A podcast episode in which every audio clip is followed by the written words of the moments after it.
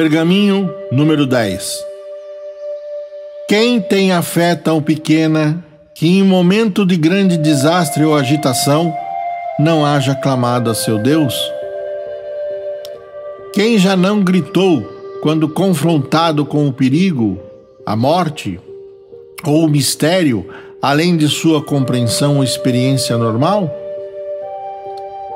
De onde vem esse profundo instinto que escapa à boca de todas as criaturas vivas em momentos de perigo?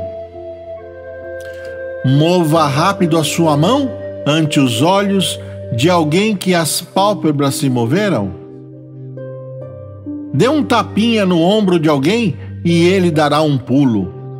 Confronte alguém com um negro horror na face e ele dirá: Meu Deus! Levado pelo próprio impulso. Não necessito permear a minha vida de religião a fim de reconhecer este grande e maior mistério da natureza. Todas as criaturas que andam sobre a terra, inclusive o homem, possuem um instinto de gritar por socorro. Por que possuímos esse instinto, esse dom? Não são nossos gritos uma forma de súplica? Não é compreensivo, num mundo governado pelas leis da natureza, que uma mente grandiosa parte de dar ao cordeiro, à mula, ao pássaro, ao homem, ao instinto de gritar por socorro, tenha também permitido que o grito fosse ouvido por algum poder superior capaz de ouvir e entender o grito de socorro? De hoje em diante eu suplicarei, mas os meus gritos por socorro serão apenas pedidos de orientação.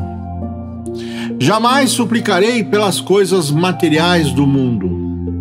Não peço ao criado que me traga comida. Não determino ao hospedeiro que me dê um quarto Jamais buscarei das divas de ouro amor, saúde, vitórias mesquinhas, fama, êxito ou felicidade. Suplicarei apenas por orientação para que eu venha saber a maneira de adquirir essas coisas e serei sempre atendido em minha súplica. A orientação que busco pode chegar, mas não são ambas uma resposta? Se uma criança busca pão com o seu pai e não encontra, não deu o pai uma resposta? Suplicarei por orientação e suplicarei como um vendedor, desta maneira: Ó Criador de todas as coisas, ajudai-me, pois hoje saio pelo mundo nu e só, e sem vossa mão para orientar, desviar-me-ei do caminho que conduz ao êxito e à felicidade.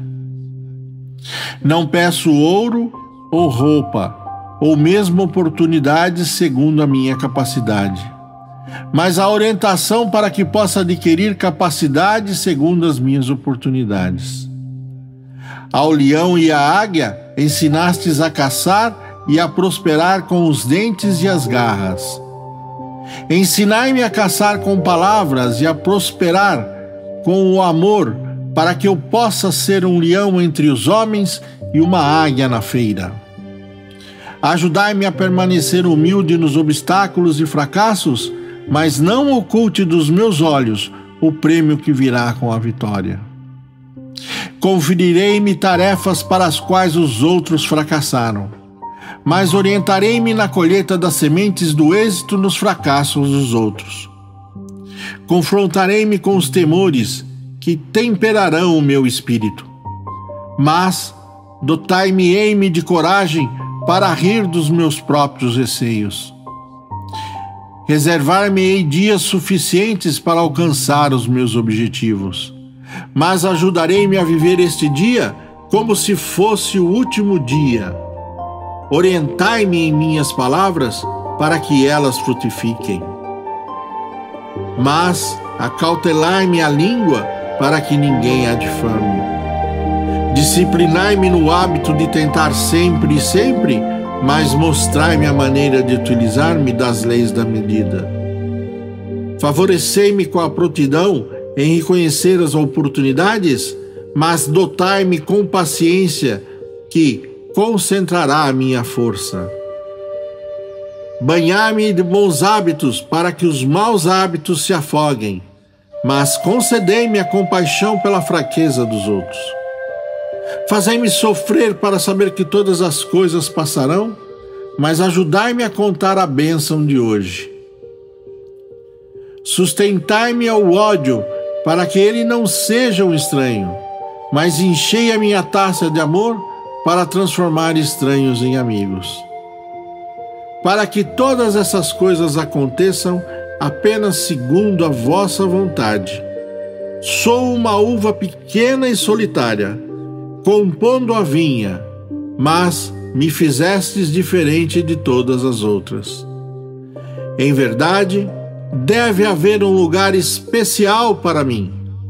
Orientai-me, ajudai-me, mostrai-me o caminho. Deixai-me tornar em tudo aquilo que planejastes para mim quando a minha semente foi plantada e escolhida por vós para brotar no vinhedo do mundo. Ajudai este humilde vendedor. Orientai-me, meu Senhor.